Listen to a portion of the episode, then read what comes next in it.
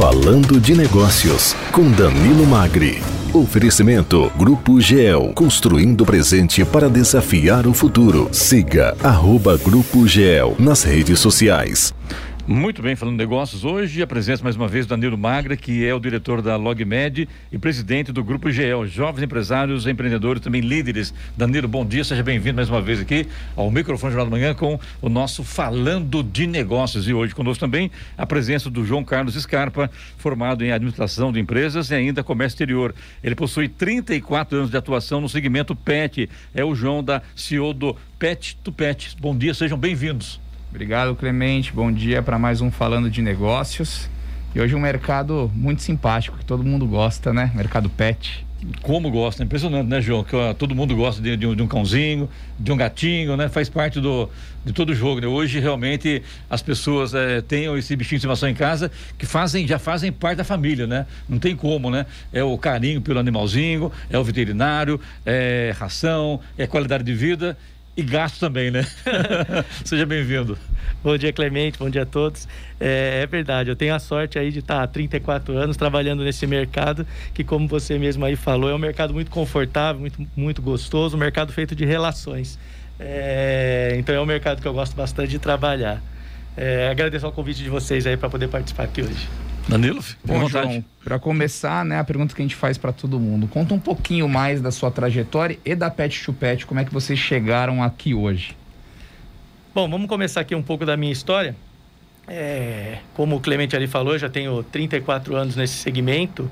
É, meu pai é fazendeiro de de profissão, ele também atua em outros segmentos aqui, mas o que ele gosta mesmo é a fazenda. E eu cresci em fazenda, então crescendo em fazenda uh, e tendo um pai que também atua na área comercial, nada mais justo que para o filho uma loja de agropecuária. E foi, foi assim então que eu iniciei lá com 17 anos, através de uma loja de varejo de agropecuária. É, o mercado em 1900... Qual que era a loja, João? Desculpa estar interferindo também, que é interessante, que essas histórias são muito legais, né, Giovana? Porque a gente sabe que é, se não tiver amor pela coisa, não manda, né? É verdade. É, eu, então, como eu disse, 12 anos, 13 anos, a gente só tinha um, um lugar para ir nas férias, porque meu pai gosta muito, então era, era fazenda. fazenda. Então, cresci com é. isso. A loja, então, chama Tecnocampo. Tecnocampo. É uma loja que ainda existe. É, existe aqui na, na, perto da Tamoios ali, acho Ex não Exatamente. Bem de, de frente ali, quando você está indo para o sentido litoral, bem de frente à loja Tecnocampo. Exatamente. Foi ali que eu comecei. É, em 1987, o um mercado praticamente de agro só. Não existia ainda o segmento de pet em separado. Ah, então eram poucas lojas de, de agro aí no Vale do Paraíba, acho que a gente não contava 100 lojas no Vale do Paraíba inteiro. E aí a gente abriu uma loja então desse jeito. E meu pai, como disse, sempre mexendo com comércio, empresário, na época ele mexia com comércio de construção e sempre imaginou para os filhos uma seguir nessa carreira e eu gosto muito disso, então foi ali que eu iniciei.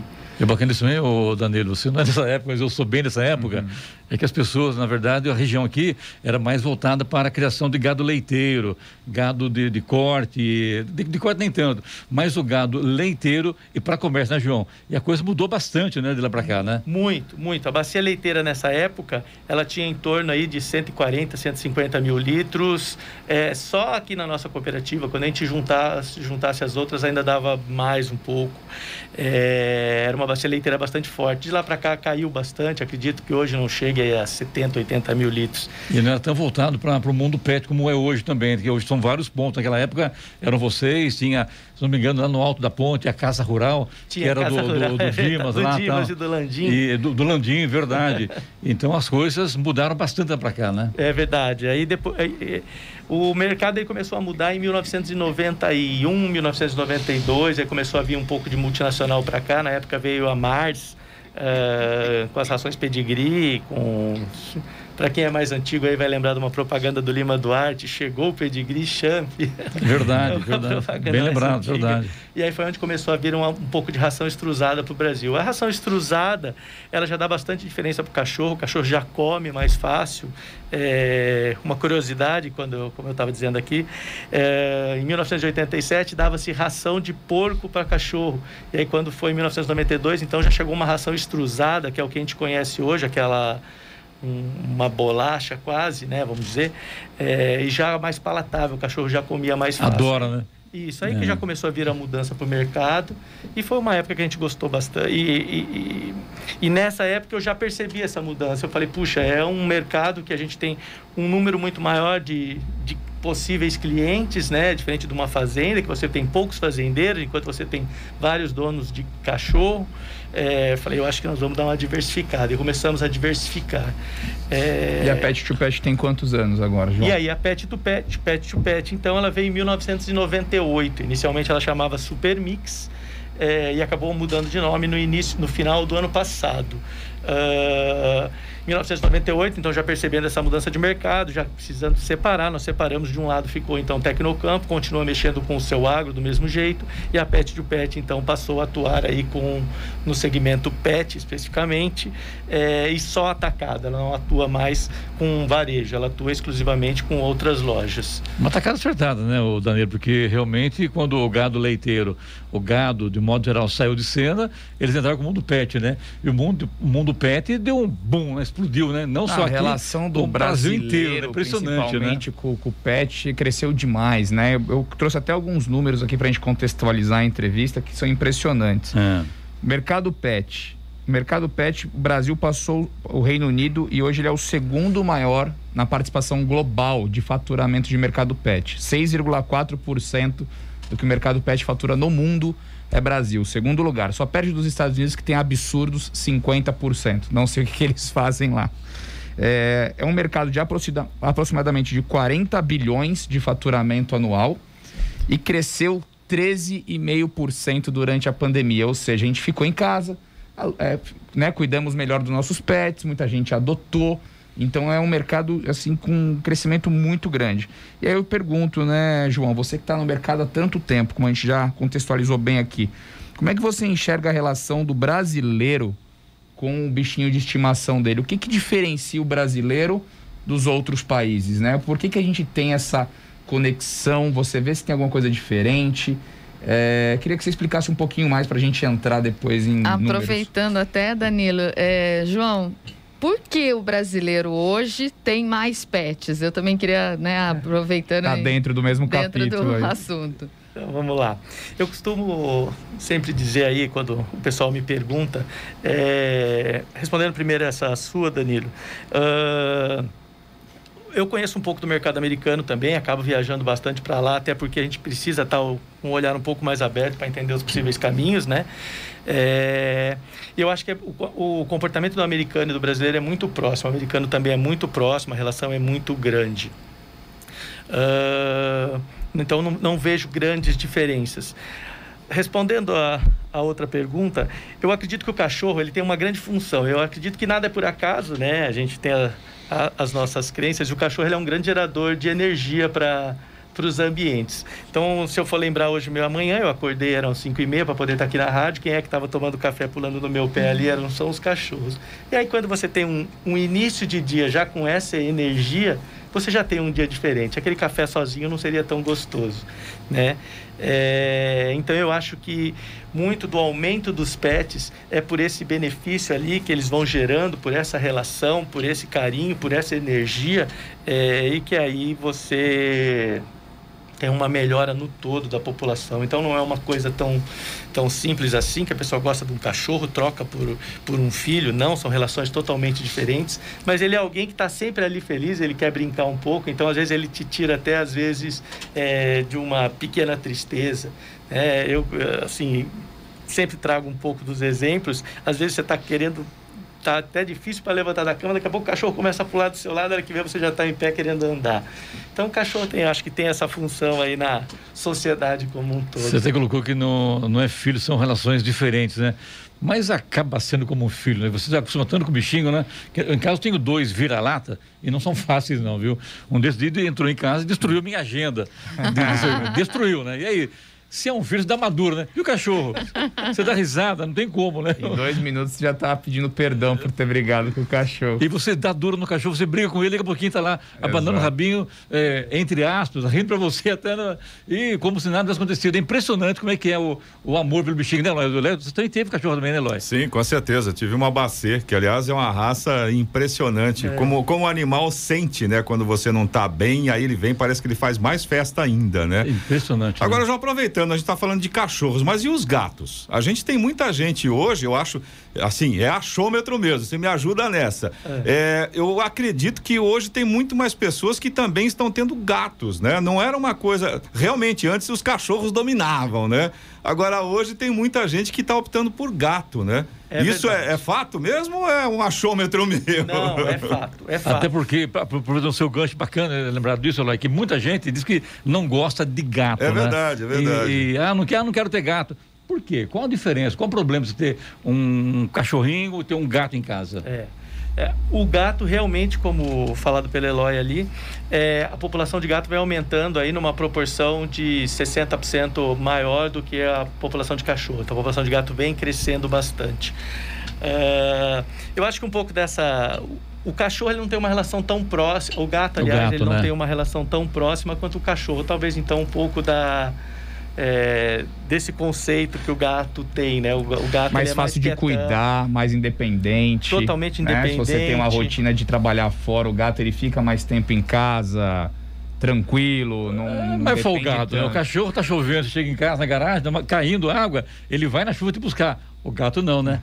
Ele olha e pisa, não vai ficar aí que eu não vou me olhar não, né? É bem assim, né? É, como, como o Danilo estava dizendo, o cachorro tem uma necessidade de interação, o interação, gato não, né? o gato ele já fica mais isolado. Então, acho que são adaptações aos perfis de pessoa, perfil de animal, acho que estão os dois aí para poder se encaixar. Agora, 60% crescimento do mercado de, de, de, felinos eu não imaginava. Isso, muito grande. 60% né? maior do que o de cachorro, Sim, crescimento cachorro. populacional. Termos proporcionais, Isso. muito interessante. E hoje, se você for pegar em proporção aí, é quase que é 55% de cachorro e 45% de gato a proporção. Muito bem, Jornal da Manhã falou que falando de negócios hoje com o João Carlos Scarpa, que é o CEO da, do Pet to Pet. A hora? 7 horas 25 minutos. Repita. 7h25. Jornal da Manhã, edição regional São José dos Campos. Oferecimento Leite Cooper. Você encontra nos pontos de venda ou no serviço domiciliar Cooper 2139 2230 e assistência médica Policlin Saúde, preços especiais para atender novas empresas. Solicite sua proposta. Ligue 12 3942 2000. Falando de negócios com Danilo Magri. Oferecimento Grupo GEL, construindo o presente para desafiar o futuro. Siga arroba Grupo GEL nas redes sociais. Muito bem, de volta com o nosso Falando Negócio no Jornal da Manhã da Rádio Jovem Pan. E antes de passar você a bola para você, Danilo, quero mandar aqui um abraço para Cristine de Ângeles, esposa do nosso amigo João Carlos eh, Scarpa. A Cristine que foi secretária de Educação em São José dos Campos, nossa parceira aqui nos eventos da rádio, enfim, né? João, um abraço a ela, tá bom? Ah, pode deixar, ela tá, tá aqui escutando a gente, com certeza já tá recebendo esse abraço. então tá bom. Danilo? Bom, vamos lá aproveitar o finalzinho para a gente falar um pouco de economia, né, do mercado pet. É, bom, João, a gente percebe, e eu vou colocar a Pet o Pet como uma grande rede, uma consolidação desse setor, né? Uhum. Grandes redes aparecendo, é, inclusive algumas redes já com capital aberto na bolsa. Sim. Né? Grandes shoppings de pet em detrimento daqueles pequenos pets regionais de bairro. Como que você vê essa consolidação? Você acha que esses dois modelos de negócios podem coexistir? E eu já emendo com uma pergunta mais focada até na pet to pet, né? Diante desses modelos de negócio coexistindo ou não, qual que é o objetivo da pet to pet? Atender quais tipos de papais e mamães de pet? Sim, vamos lá. É, Hoje é como você disse, houve-se uma, uma abertura de capital aí, foi a primeira, primeira empresa aí no Brasil, o setor pet que abriu capital. O, e, e o mercado ainda basicamente ele é feito de pequenas empresas. As pequenas empresas, as pequenas e médias lojas, elas correspondem hoje a 67%, 68% do mercado. Essas grandes redes aí fazem 12 a 15% do mercado e a diferença é complementada pelos supermercados. Então, hoje, a grande força desse mercado está no pequeno e médio pet shop. Como a gente estava falando, ele é um mercado de relação. E essa relação também ela passa é, pela relação entre o consumidor e o, e o lojista. Eu até faço um comparativo como aquela farmácia de 20 anos atrás, aquela farmácia de 25 anos atrás, que as pessoas iam à pequena farmácia para tirar alguma informação com o farmacêutico. Hoje não existe mais esse conceito, mas no pet shop ele ainda existe com bastante força. Então, o ponto, às vezes, de consulta do consumidor é, é o dono de pet shop. Então, essa é uma relação muito mais de dono e muito mais de. Confiança, né? De confiança, exatamente, do que exatamente uma situação de, um, de uma grande rede que você tem simplesmente ali uma prateleira, eu não digo simplesmente, eu digo é, que é um novo, é um formato diferente de atendimento. Então, essas pequenas redes hoje, essas pequenas lojas é o que fazem a grande força do mercado. Nós, como Pet to Pet, nós atendemos hoje 13 mil lojas. A gente atende, a gente tem uma distribuidora no Rio de Janeiro, temos uma em São Paulo, uma em Campinas e temos essa aqui no Vale do Paraíba, que é a nossa matriz. Como a gente disse, fundada em 98. Uh, quando a gente fala de uma pequena e média loja, a gente sabe que a grande dificuldade que ela tem é, às vezes, manter a mesma diversidade que uma grande loja. E a gente sabe também que o consumidor ele é ávido por novidades. O consumidor de pet, ele está querendo hum, vamos pegar essa pandemia, nós falamos, você citou aí que houve 13% de crescimento. Por que houve 13% de crescimento? Porque o consumidor está mais perto do cachorro, está mais perto do gato. Então, ele estando mais perto, ele quer alguma coisa diferente, ele quer alguma novidade, ele quer ter um, um agrado ali para o seu cachorro. Né? Uh, então, quando ele fala, quando falamos disso, falamos de novidades. Então, essa é a grande dificuldade que uma loja tem, porque pelo menor que uma pequena loja tem, pela, pelo menor espaço físico, logicamente menor chance de ter produtos. Então, esse, essa é a grande parte do nosso papel, é a gente facilitar essa chegada de novos produtos, facilitar essa chegada de novidades e, pro, e vamos também fazer uma relação mais próxima do consumidor, é, fazendo uh, mostrando esses produtos para o consumidor e evidenciando que isso também está presente na pequena loja.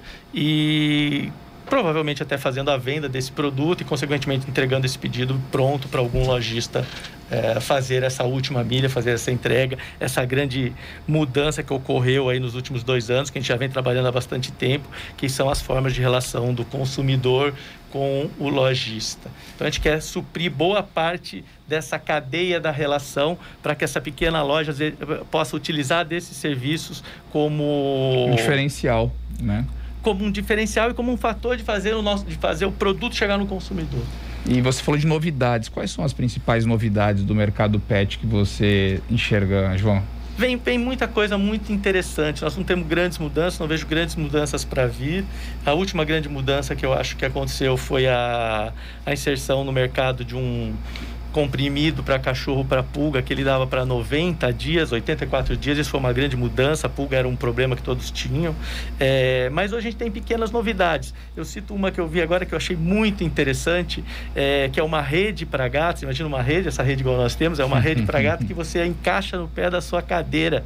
Então você vai lá, coloca a rede encaixada nos quatro pés da cadeira, o gato vem e deita embaixo de você.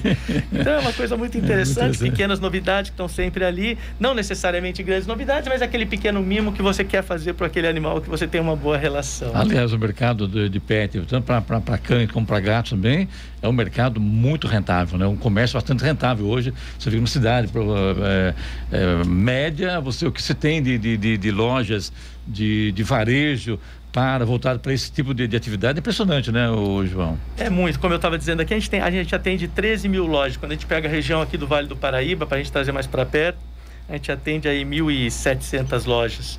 Então é um número bastante grande aí de pessoas e que não é só ração, além da ração tem ração, tem medicamentos, tem vacinas, tem acessórios, enfim, tem tudo o que a pessoa quer para um cãozinho, tem lá, né? Impressionante, Muitas né? costureiras se, se especializando em roupas para pets, Exatamente né? isso, né? É um é. mercado... O setor de serviços também é um setor bastante forte, dentro de todo esse mercado pet, aí 8 a 10% é serviço, que é o atendimento do veterinário, é o banho e tosa, é o passeador de cachorro, é o adestrador, então tem muito serviço ligado nessa cadeia. É, é bem amplo, gente, né? É o que a gente percebe, né? O, o, o, ser humano ele saiu daquela, daquela relação de sobrevivência, preciso alimentar o meu animal e ele entra numa outra espécie de relacionamento, de carinho, cuidado, afeto. Então, eu acredito que esse setor de é, cosmético, de mimo cresceu demais, né? Então tem chocolate para cachorro, cerveja para cachorro, massagem para cachorro e, e, e, realmente deve ser o futuro dos próximos 10 anos aumentar esses serviços. Concordo, acredito. Se a gente olhar um pouco para o mercado americano, hoje a diversidade de snacks e de produtos para cachorro, os espaços em prateleira, eles são maiores do que o espaço de alimentação. O Brasil ainda não tem essa realidade. Os espaços de snacks e acessórios, vamos chamar, eles são bem menores. Mas a gente sabe que isso vai chegar lá. Uhum. É, os snacks ainda vão melhorar muito de qualidade, ainda vamos ter co bastante coisa boa chegando por aí. E o consumidor vai querer esses produtos, vai querer dar esse mimo, como a gente falou. Uh, então tem bastante coisa para acontecer ainda. O mercado ainda tem muito para crescer.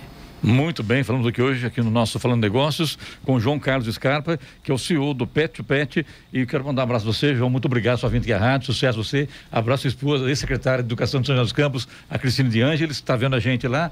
E estamos sempre às ordens. Obrigado, Danilo mais uma vez a gente aí mandando ver no nosso Falando Negócio com informações importantes que realmente é um assunto que mexe com todo mundo. Todo mundo gosta de bichinho, todo mundo gosta do cãozinho, do gato e com certeza acompanha essas informações. Seja sempre bem-vindo.